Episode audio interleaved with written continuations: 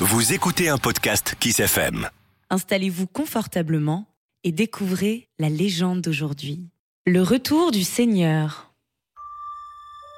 Le comte de Dabo était un homme aimable, juste et apprécié de tous.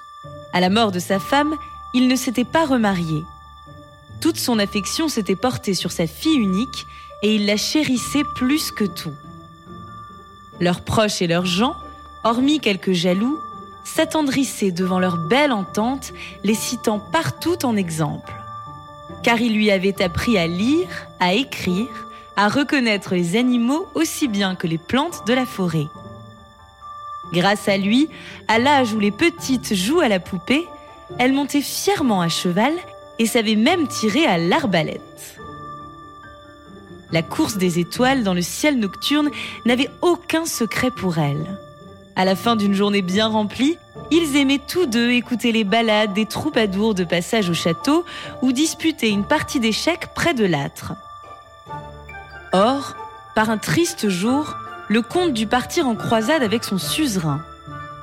Promettant de revenir bientôt, il confia l'enfant, avec l'ensemble de ses biens, à son jeune frère qui était chevalier.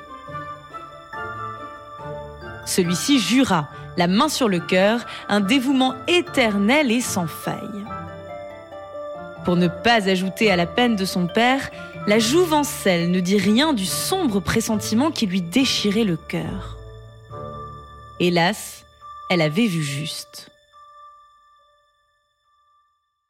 À peine le maître des lieux disparu, l'oncle montra son vrai visage. Sans prêter la moindre attention à sa nièce, il prit possession des lieux, se vautrant sur les coussins, abîmant les tapis et la vaisselle avec ses manières brutales. Il fit bientôt venir, parfois de très loin, tous ses amis pour les loger au château. Cette joyeuse compagnie mena la grande vie, amenuisant les provisions, vidant l'un après l'autre tous les tonneaux de vin. La jeune fille avait bien tenté de lui faire entendre raison mais il s'était contenté de lui rironner. Diable, je ne vais quand même pas me laisser impressionner par une ignorante de 14 ans. Mais, mon oncle Estime-toi heureuse de ton sort. Comment? Ne réalises-tu pas que je suis grand seigneur en t'autorisant à demeurer au château, en te gardant près de moi comme ma pupille? Je pourrais t'envoyer au couvent ou te marier avec quelques vieux barons pour me débarrasser de toi. Mais... Veux-tu te taire, insolente, ou je te ferai enfermer dans le donjon jusqu'à ce que tu entendes raison, ou que tu meurs de faim? Elle n'eut d'autre choix que de se murer dans le silence. Solitaire autant que muette, elle errait tristement de pièce en pièce, passant désormais le plus clair de son temps à prier pour le prompt retour de son père.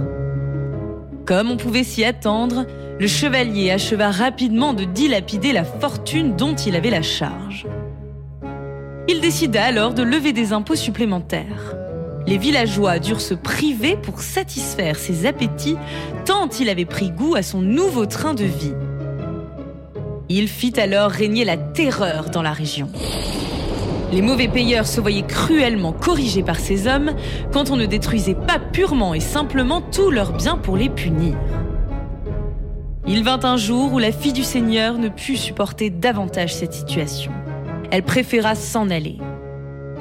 Après tout, ce qu'elle avait appris dans son enfance devait bien lui permettre de survivre.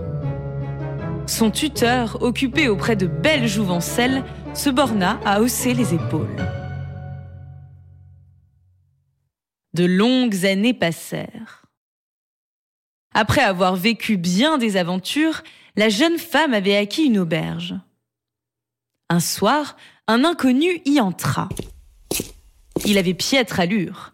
Ses cheveux gris pendaient sur ses épaules, ses habits n'étaient plus que des haillons. Le pauvre homme s'installa au fond de la salle et commanda un verre de vin d'une voix fatiguée.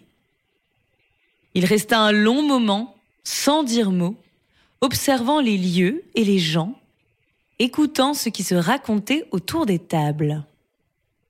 Son regard se faisait de plus en plus sombre à mesure qu'il apprenait tous les tourments endurés dans le pays.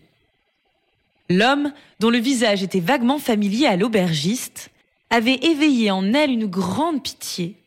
Et lorsqu'il voulut payer sa consommation, elle refusa. Elle lui expliqua que le comte, tombé en terre sainte, avait défendu de prendre l'argent des pauvres gueux. Après l'avoir dévisagé longuement, il se redressa. Tourné vers l'assistance, il leva le menton et frappa du poing sur la table. Je suis seul, Seigneur Séant, et je ne laisserai pas mon félon de frère impuni. Que tous ceux qui me sont restés fidèles me rejoignent maintenant afin de m'aider à reprendre mes droits et venger l'affront fait à ma légitime héritière ici présente.